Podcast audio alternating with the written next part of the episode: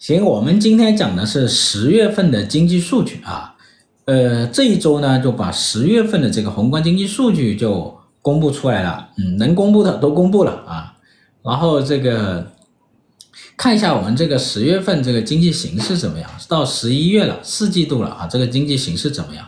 啊，就在十月份的这个数据的基础上来分析一下我们现在这个经济形势，好吧？嗯，这经济形势。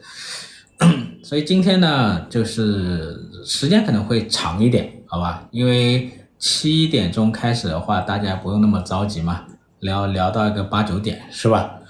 啊，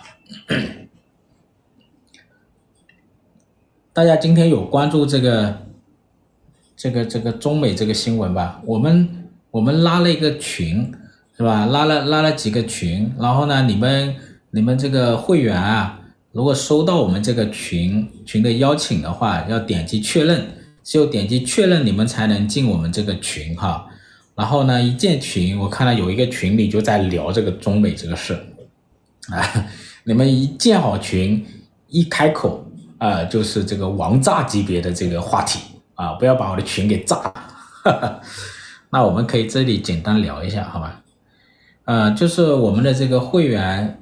呃，建了一个会员，建了几个会员群，我跟大家说一下哈，我跟大家说一下，先不着急啊，就是这个会员群，我们是用这个企业微信来管理的，但是呢，它有规定，它一天只能建四个群，所以今天呢拉了四个群，但是呢，这个这个拉的人数今天就封顶了啊，封顶了，然后明天继续拉，所以你们还没有加进来的，你们可以看一下，第一次看一下你们有没有通知。是吧？有通知的点确认才能进群，因为要你们确认的啊。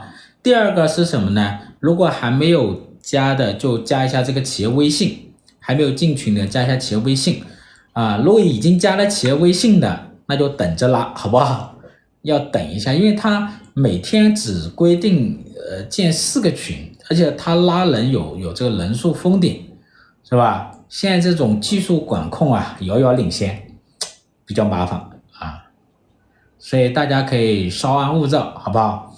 那建这个群的目的呢，就上次我们直播的时候说了，就为了能跟大家有更直接的啊、更频繁的交流啊，你看交流，我会把我的一些新的文章啊、新的课程，包括一些图片制作的一些图片和一些研究的经济数据啊，第一时间的发到群里啊，让让大家。啊，还没进群的稍安勿躁，因为一天只能拉四个群，我们往后不断的拉，OK。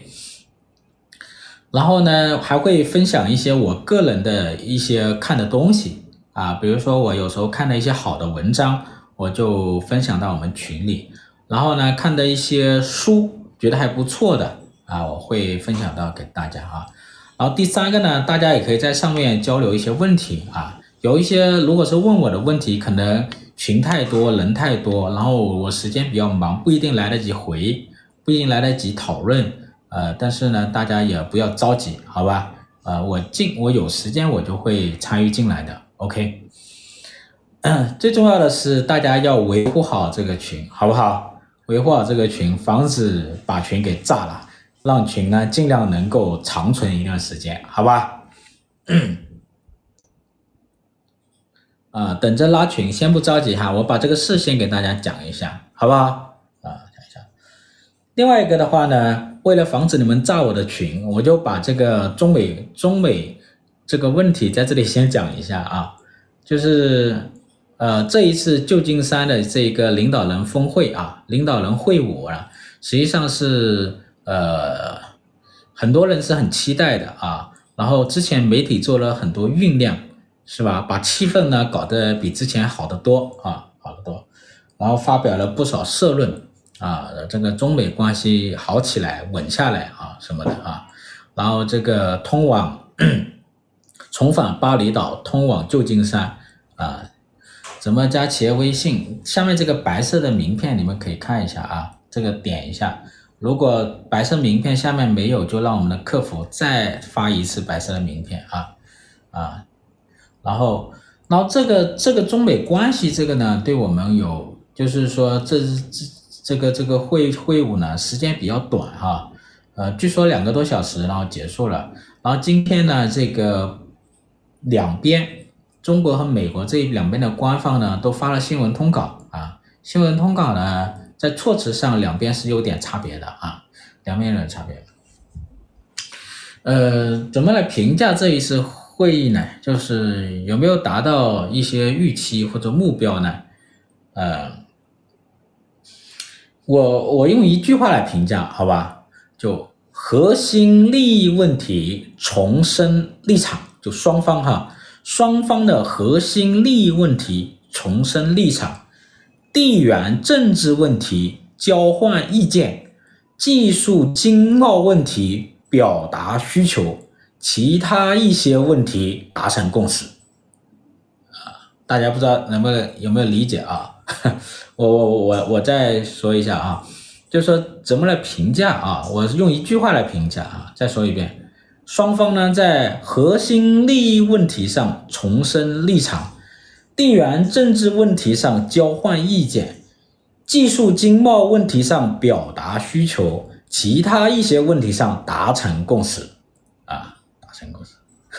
大致是这样子啊，嗯，其实这里面呢就是一个核心问题。其实我们这边过去呢有一个核心问题要解决啊，核心问题就是我们说重返巴厘岛，因为重返巴厘岛当时提出一个很核心问题，其实就是什么呢？就管控风险啊，管控风险。但是呢，美国那边呢，它是叫管控竞争。管控风险跟管控竞争看起来很像，知道吧？看起来特别像，但是呢，它又有很大的差别，它有非常大的差别。其实这里这一次的话呢，双方呢就想在一个问题上能够把它定下来，就是我们叫管控风险啊，美国叫管控竞争啊，管控竞争，它有很大差别，它有什么差别呢？就是拜登啊，之前在巴厘岛上做出了十一项所谓的承诺啊，就概括起来就是六个不和五个无意啊。这六个不五个无意我就不说了，我怕这个这个直播通不过啊，通不过。大家可以看一下我最新发的一篇文章，就中美关系啊能否止跌企稳啊？公众号上有一篇文章，中美关系能否止跌企稳？这里面呢就写到了拜登在巴厘岛上的十一个。承诺就是六个不和五个无意，那这这六个不五个无意是中美交往，就中国这边来说哈，是中美交往的一个前提、底线还有目标，一定要注意是底线，就是希望双方都能划划定这个底线，然后呢，然后双方的竞争是在这个底线或者叫边界范围之内的啊。这一点其实没有问题的，双方都觉得没问题。但是中国把它理解成理理解成叫管控风险，就是不滑向冲突。呃，美国那边呢叫管控竞争，它的差别在哪里呢？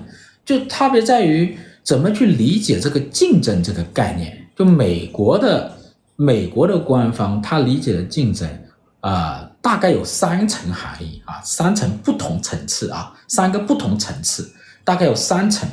第一层含义就是不寻求与中国冲突，啊，不寻求与中国冲突。美国也是，至少拜登政府哈，他也不是说主动要跟中国冲突，不寻求与中国冲突，希望中美关系保持稳定啊，他们也是这样子。第一层啊，但是要保持一定的距离，不对不对这个关系的改善啊抱有过度的期待，这一点跟之前会有很大的差别的啊。就是要好好理解，他是不希望寻求跟中国冲突，希望关系保持稳定，但是呢，他又保持一定的距离，什么？对于关系的改善不过不过度的不过度的期待啊，不过度的期待，这第一层。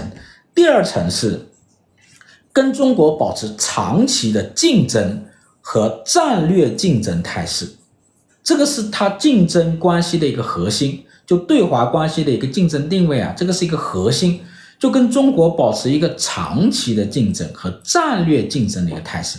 就我跟你是一个什么关系啊？是长期竞争的关系，战略竞争的关系，知道吧？第三层面，第三层面是什么层面呢？就是为了确保能够在竞争中能够胜出，可以在政治和经济上付出一些代价，这个是第三层面啊。所以这里面呢，这个呢会让中国这一边比较为难啊，比较为难。其实中国这一边不太想去这个确认或叫承认吧，就是中美关系进入到一个竞争关系了，尤其是这种长期竞争、战略竞争态势了啊。是不太想这样确认的，不太想这样确认。但美国呢是往这方面确认，因为这是他现在已经确定的对华的一个战略定位了啊。就我跟你现在跟之前的关系不一样，之前是属于什么？经贸上是合作共赢，政治上是按下不表。大家懂这意思吧？经贸上过去是合作共赢，政治上是按下不表。现在呢，拜登的想法变了，就是美国对华的战略定位形成了一种叫竞争关系。长期竞争和战略竞争态势的一个关系，那这个关系就刚才我说的这个三个层面，所以中国，呃，希望能管控风险，但是呢，管控风险就相当于要什么？承认美国的这一种竞争定位，这就变得有些为难。所以呢，这一次呢，相当于可能是没有签下来啊，你你你你签下来，签下来呢，意味着两个东西。第一个呢，意味着两国关系可以在这个边界范围之内稳定下来，是吧？可以划定各自的边界，这个六个不，五个五一，然后相互不触碰边界，然后我们俩呢进入到这两个边界范围内进行去管理，然后各项内政啊，各各项外交、经贸，还有这民间的合作，可以在这个边界范围之内进行推进。到第二个层面，就意味着中国啊承认了这一种。竞争关系了，啊，这就比较麻烦了，懂吧？比较麻烦了，所以呢，没有签下。所以想来想去，还是别签吧。签不签，是吧？你签了承认了，你不签呢也这样，是吧？就你签了也这样，不签呢也这样，是吧？估计是这样啊。行吧，这个我就不扯了，好吧？我就讲一下这个十月份我们的这个经经济数据。还有当前的这种经济形势，好吧，话题话题切换了哈，大家大家切换快一点啊，我们话题现在已经切换了哈，就是现在这个十月份的经济数据出来了，大家有关注吧？啊，有关注啊，之前听过我直播，大家就知道啊，我对这个十月，对于今年经济走势的一个分析，对于今年经济走势的一个分析呢，那竞争关系是什么意思？我刚才说了，竞争关系三个层面，没有没没有听听懂吧？啊，那现在讲经济了哈，讲讲经济，讲国内经济，啊，我话题切换了啊。那现在这个经济复苏到底是一个什么情况？尤其到了这个四季度什么情况？我之前跟大家讲过哈，今年经济复苏是一个 L 型的走势，L 型啊，L 型，我再画一下哈，就是一季度呢是高开啊，一季度高开，而二季度呢快速的回落，开始快速的回落。三季度呢是一个筑底啊，L 型的一个底部啊，现在进入四季度了啊，现在进入四季度了，进入四季度，我们看一下经济到底怎么样。我们之前说这个四季度经济会不会有点翘尾啊？我们看会不会翘尾？那现在现在十月份的数据出来了，十月份就是四季度的第一个月啊，现在到底看一下什么个情况？我之前跟大家讲过哈。就看中国这个经济的这个复苏呢，可以从两个角度结合起来看，一个就是价格调节，一个是政策啊，经济政策。价格调节就是价格它自己会有一个调节啊，会有个调节，比如说价格的价格的下降来什么什么刺激这个需求量的一个扩大，然后呢去库存啊去库存。那这个是一个价格的一个调节的一个过程啊，这个是很重要，尤其是在这个市场化程度比较高的一些领域啊，比较高领域。第二个就是经济政策，经济政策它起到了什么作用啊？起到了正向的作用，还是其他什么样的作用？我们要去关注啊。那那我之前有一个思路，就是说以价格为主线来分析中国的宏观经济的一个走势，是吧？大家还记得吧？就是不同于我们中国流行的三驾马车的模式，而是一种价格的这个这个这个呃逻辑去看中国宏观经济，是不是？大家还记得不？还记得哈？还记得？那我今天就还是用价格，还是用价格的这条主线来看中国的宏观经济走势。然后这个这不同于三驾马车这这个这个啊，那这个呢，今天呢我就跟大家好好让大家好好看一下，我们用物用价格这套逻辑怎么来分析我们宏观经济啊？怎么来分析宏观经济？我们如果去分析这个十月份的数据，或者叫前十月份的这个数据的话，我们就会发现一个问题，就进入到十月份的时候呢，我们的经济当中会有一个比较明显的分化。啊，比较明显的分化啊，这个明显的分化是什么呢？就是我们的我们的价格，不管是我们的 PPI 上游的原材料价格、出厂价格，还是我们的这个消费品的价格 CPI，价格到现在为止都还很低迷。你看十月份的这个 CPI 还是下降百分之啊，下降百分之零点二的，是不是都很低迷？然后需求端出口也很低迷，也很低迷。但是呢，我们上游的啊，中上游的，我们的生产，特别是工业生产，它还是维持一定的什么强度，然后我们的制造业投资还是维持着一定的强度，也就是说，我们的工业生产和制造业的投资都是维持一个复苏的态势，但是我们的下游的，但是我们的价格端呢，就还是一个什么非常的低迷啊，甚至是一个下跌，出口也是下跌。那这就是一个背，这会好像形成一个背离，是不是？是不是？这就好像一个背离，是不是？那这个问题出在哪里呢？是吧？有人说通缩，但是呢，我们的生产呢又好像还比较紧张，还还比较旺啊，还比较旺。我们的工业增加值，我们的工业产出好像还是不错，但是呢，我们的价格方面呢又比较低迷，这是怎么回事啊？我给大家一个数据，大家来看哈。嗯我们今年这个十月份，我们的 CPI 是同比下降百分之零点二，然后在九月份的基础上还是回落的啊，回落零点二。你看这个猪肉的价格降的就比较厉害，是吧？然后这个 PPI 呢，同比下降百分之二点六啊，比之前呢这个这个这个降幅呢还扩大了零点一个百分点。这个这个 PPI 已经连续十多个月是下跌的了啊。然后出口十月份的出口其实低于预期的啊，低于预期的。以美元计价的出口同比下降了百分之六点四，对吧？不管是出口的绝对值还是出口的降幅，都是什么？都是在扩大的啊，都在扩大。出口的绝对值下降的，降幅在扩大的啊。但是呢，我们的工业增加值啊、我们的这个制造业的投资是维持一定的强度的。你看，我们前十个月，我们的固定资产投资百分之二点九，看起来是比较低，是吧？那主要拖累项是房地产嘛，因为房地产下降百分之九点三。但是呢，制造业的投资啊，它是主要拉动项，制造投资是百分之六点二啊，制造投资增长百分之六点二啊。那规模以上的工业增加值实际增长是百分之四点一啊，也就是说，制造业的投资和工业增加值的增速啊，它要远远什么？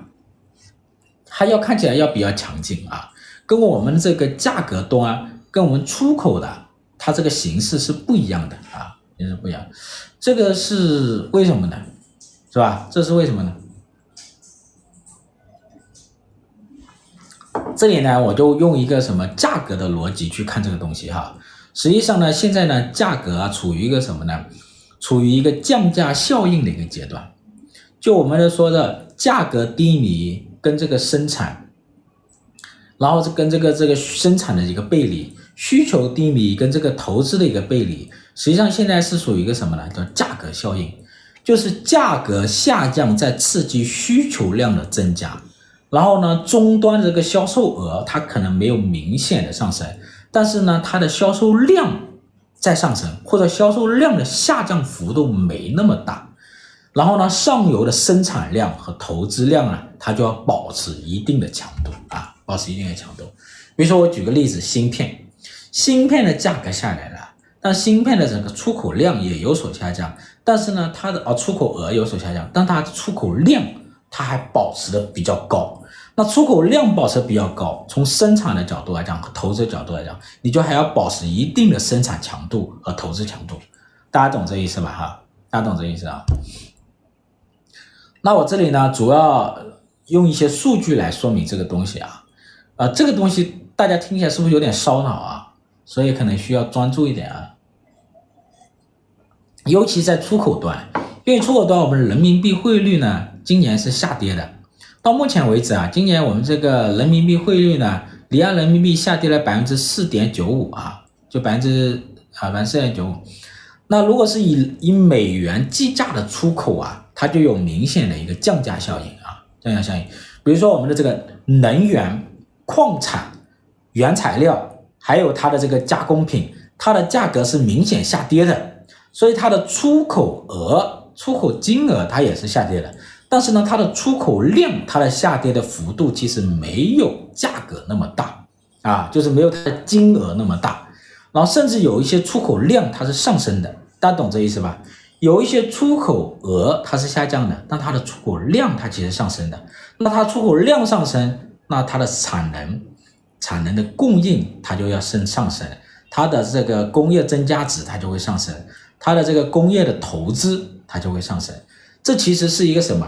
价格在下降的过程当中，对于需求的量的一个刺激，大家懂这意思吧？这其实就是一个什么？价格调节的一个过程。我这里念一组数据，大家可以体会一下啊。今年前十个月，以美元计价的稀土的出口金额，出口金额同比下降百分之二十七，但是呢，它的出口量上涨了百分之七点七。你看，出口量上涨了，肥料出口金额下降了百分之十五，但是呢，它的出口量上涨了百分之二十八。钢材出口金额下降百分之七点八，但它的出口量是上涨百分之三十四，是吧？上涨百分之三十四。你看，出口金额下降，但是它出口量是上升的呀。那你工业增加值，它的量肯定也是上涨的，是不是？肯定也是上涨的。所以它的生产，它的工厂还是比较忙的啊，还是比较忙。那你看这个铝材，它的出口金额是下降百分之二十九，它的量呢只下降百分之七十七啊。集成电路啊，集成电路啊，你看一下这个芯片集成电路，集成电路呢出口金额下降百分之十四，但是呢它的量只下降百分之四。哎，它的集成电路出口额下降了那么多。但是它的量只下降百分之四，就有一个做芯片的一个朋友就跟我说，他说今年你看这个芯片，你看它的这个出口金额来看，好像下降比较多，但是呢，芯片这个行业微观来讲，这个工厂似乎又还比较什么，比较忙，看起来又是在复苏，实际上它的生产端它是在复苏的，因为它的出口额下降比较多，但它出口量其实没怎么降的啊，啊，没怎么降。消费端的情况也差不多啊，比如说这个箱包出口金额啊，出口金额上升百分之四点七，但是它的出口量是大增了百分之十三，出口量更多啊。这个鞋子出口金额下降百分之十二，但它的出口量只下降百分之三啊。手机出口金额下降百分之八，但出口量呢只下降百分之六点五，所以呢很多量它还是在维持着，大家懂这意思吧？量还维持着，那你的生产就需要什么？需要这么多啊，需要这么多。你看，我们今年在我们的生产端，我们的生产端，特别是原材料跟它的加工领域，其实还是要维持相当的强度的。我们今年的这个成品油啊、稀土啊、肥料啊、钢材啊这些数量跟去年其实是什么？其实是增加的，比去年还多的。这个手机啊、集成电路啊，这个生产量啊，从数量的角度来讲。跟去年没有太大变化啊，下降的不是很明显，所以这个生产和投资它是保持一定的强度的啊，保持一定的韧性的。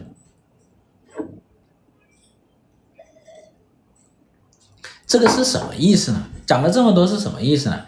是说明现在的价格下跌，包括 CPI 下跌，包括 PPI 的下跌，包括人民币汇率的下跌，这个价格的下跌的过程。其实是一个市场调节的过程，是一个价格调节的过程，价格的下跌，然后呢，在什么刺激需求的一个什么需求的扩大，尤其是出口，尤其是原材料跟加工品的这个出口，因为它本身原材料和它的加工品，比如说化工用品，它本身的价格都跌得很厉害，再加上汇率的下跌，双跌，所以它其实价格跌得比较厉害。但价格跌呢，它是在刺激它的量的增加啊。量的增加，这一点大家要理解，大家理解一下。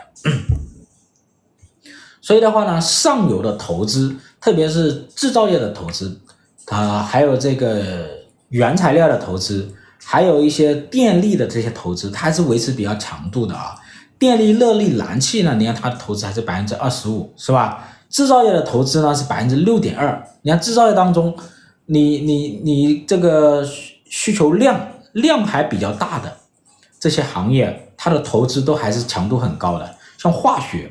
化学原材料和化化工用品啊，这个制造投资还是增长了百分之十三，有色金属增长百分之九点八，专用设备投资增长百分之十，汽车增长投资啊，投资增长百分之十八啊，然后呢，电器增长百分之三十六，计算机通信增长百分之九点八，就这一些呢，它都是要通过什么？通过这个这个这个投资来维持啊，通过来维持。所以呢，最后我总结一下哈。就是用价格的角度看我们这个经济是怎么复苏的。讲到现在呢，都在围绕讲一个问题，就是价格的角度看我们这个经济它是怎么去调节、怎么去复苏的。所以这个价格效应其实在符合一个需求理论，就是价格的调节机制正在发挥作用，是吧？然后呢，现在的价格是属于一个下降阶段，然后需求量呢在逐步的一个上升，库存呢，刚才有人说到库存啊。库存呢在逐步的消化，当这个需求量到一定程度的时候呢，它的价格就会不断的什么小幅度上升啊，库存消化到差不多了啊，然后呢，价格的上升，价格的回暖呢，又会刺激这个需求量的增加，然后经济呢就逐渐的一个修复啊，这其实就是一个什么市场出清的一个过程，也是价格调节的一个过程啊，这是这个角度。但这个角度呢，但这个这个过程呢，还一般是比较漫长的，所以我们叫经济周期，这就叫经济周期，大家懂这意思吧？啊，如果懂的话，帮我打个一啊啊！我讲的这么辛苦，不知道大家有没有听懂啊？懂了，帮我打个一，OK，嗯，懂了我就再往下讲吧。嗯，好，大家懂了啊。但这个现在这个价格下降和需求量有一所上升的过程啊，它是一个比较痛苦的过程。为什么比较痛苦呢？刚才有人说了一个叫这个撞吆喝，是吧？啊，撞吆喝，撞吆喝什么意思啊？就是没利润嘛，降价卖东西嘛，降价卖东西，利润就会受损啊，利润受损。这个过程当中其实就是什么？以价换量啊，以价换量，就牺牲利润来清库存。回收现金流是吧？利润呢？它这个这个下降的幅度啊，就会比较大啊。这样啊，这个利润下降的幅度，它还会大于营收下降的幅度，是吧？你的营收可能还能维维持一定，那利润呢，削减的比较厉害。所以呢，今年呢，今年呢，我们这个规模以上的工业企业的利润呢是大幅度下滑，是不是？大家懂这意思吧？今年这工业企业利润就大幅度下滑。就是因为这个价格下降啊，你以价换量嘛，你就削减了你的利润。你看我们的营收，今年前九月份，今年前九个月，我们的规模以上的工业企业的营收是持平的啊，同比持平的。但是呢，我们的这个利润呢是下降的，利润下降百分之九，是吧？利润下降百分之九，这就比较厉害了。所以价格下跌比较大的这些行业啊，它的这个利润削减就比较厉害。特别这种采矿业啊，采矿业跟这个什么采矿业相关的这个加工业啊，跟采矿相关的加工业，这采矿业呢，营收下降百分之十，利润下降百分之二十，哈，煤炭啊，煤炭这个行业呢，利润下降百分之二十六，石油下降百分之九，黑色金属下降百分之十八，非非金属矿产呢下降百分之六，还有这个开采辅助活动下降百分之四十八啊，利润下降的很惊人啊。你看这些行业的利润下降幅度都什么？都大于它的营收啊，大于它的营收。所以这个呢，就是制造业的一个什么利润的大幅度的一个削减。好，这个采矿业的利润大幅度削减啊，那制造业也是一样的哈，制造业的利润呢也是大幅度下降的啊。你看制造业的同比下降百分之十，然后这个下降最厉害的就是价格跌的最厉害的什么呢？比如说这个石油、煤炭，呃，这些燃料它下降百分之四十。化工化工下降百分之四十六，化学纤维制造下降百分之十八，啊，非金属矿矿物质下降百分之二十六，有色金属下降百分之十五，就这些制造业下降都很大啊。还有这个纺织啊、家具啊，还有这个这个这个造纸啊，下跌都是百分之十到二十的啊，这个这个下跌的幅度都很大啊。包括汽车啊，汽车虽然是增长的，汽车的营收增长百分之十，但它的利润呢只增长百分之零点一啊，利润基本上就没增长啊，没增长。所以呢，这个过程当中啊，它比较痛苦的。但是呢，你怎么去观察它的利润是不是在修复呢？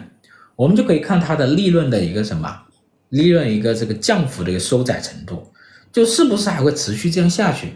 现在这个价格的修复、降价来刺激需求量的一个回升，到底调节到什么程度了？走到哪一步了？我们可以看啊，我们看也可以看一下这个三季度，三季度的话呢，前九个月啊，它的这个利润的这个下降的幅度，其实在收窄的。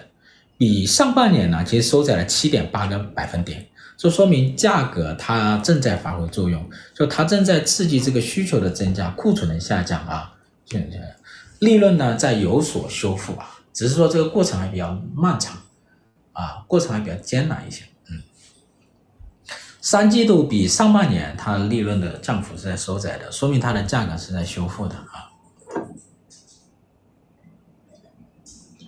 这就是一个过程啊，最后会到什么过程呢？最后就会到什么这个这个价格逐步的一个回暖。最后呢，然后呢，我再总结一下这个过程啊，这过程大致就是这样的，就是从价格的一个下降到上升的一个过程，我们把它看成一个价格调节的过程。这个过程其实也是一个市场出清的过程。这里面我们使用到的是一个价格理论啊，我们可以观察一下企业它的库存下降到什么程度。它的供应量增加到什么程度？利润呢？什么时候能够转正？我们在这个，特别是在这个下游这个零售业啊、服务业啊、出口外贸业这种市场化程度比较高的这些行业啊，它越愈加明显啊，愈加明显，它的价格价格的调节会在这个市场的复苏当中起到一个什么比较核心的一个作用啊。